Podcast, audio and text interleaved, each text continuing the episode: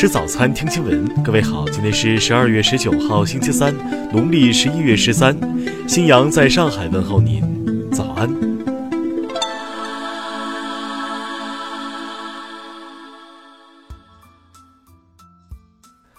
首先来关注头条消息。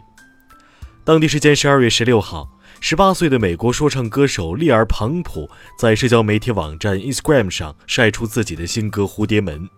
在歌词中，庞普不仅 diss 了姚明，还是用带着种族歧视色彩的字眼亲冲 diss 了华人。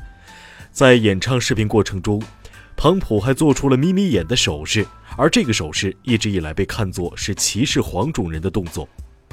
目前，庞普的视频已获得超过三百五十万的点击量，也引发了许多亚洲网友的愤怒。他们要求庞普向中国人道歉。听新闻早餐知天下大事。日前，甘肃人大常委会原副主任李建华被开除党籍，政务撤职。经查，其违规收受礼品礼金，利用职权谋取私利，搞钱色交易。十七号。香港交易所举行酒会庆祝 IPO 集资再创佳绩。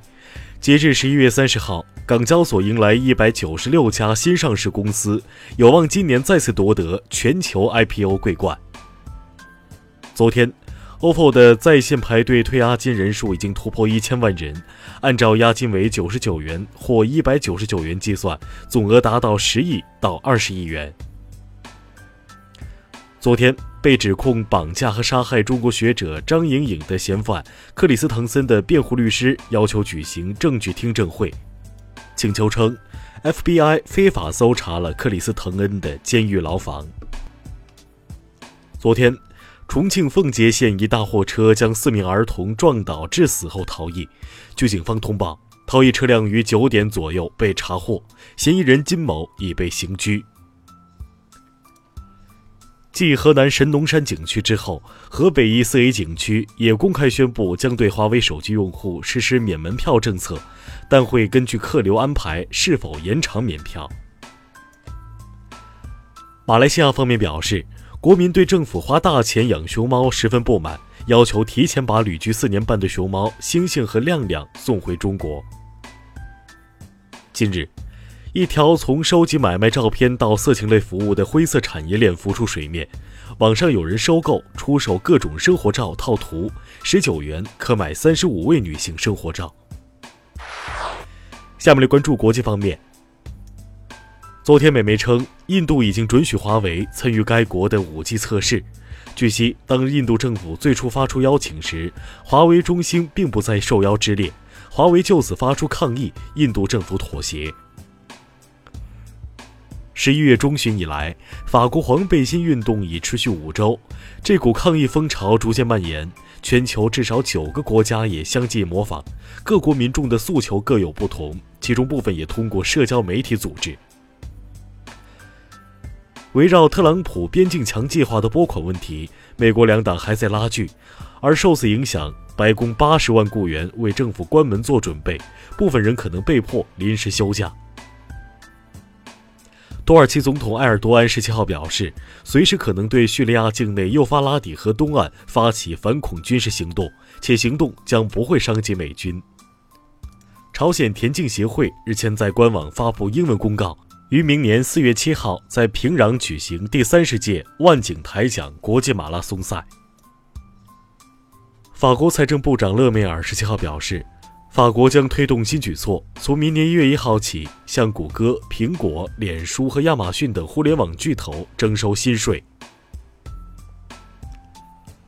当地时间十二月十七号，美国财政部驻印局开始发售二零一九年猪年吉利钱纪念币，纪念币为面值一美元的新钞，编号均以八八八八开头。国际天文学联合会第一次观测到了迄今为止在太阳系中发现的最远天体，这个天体与太阳的距离是地球与太阳距离的一百多倍。下面来关注社会民生。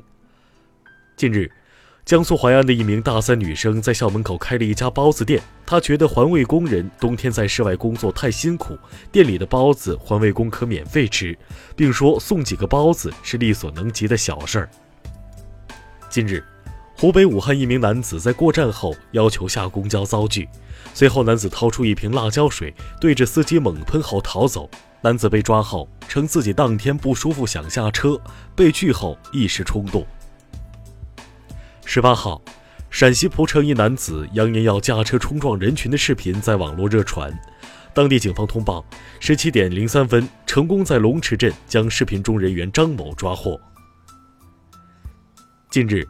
四川自贡一男子酒后驾车，等红绿灯时竟睡了三个小时，失控的车辆还撞上了路旁的行道树，民警赶到时也没能醒来。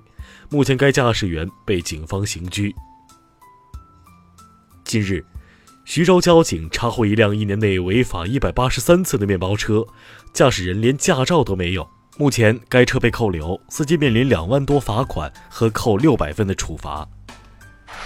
下面来关注文化体育。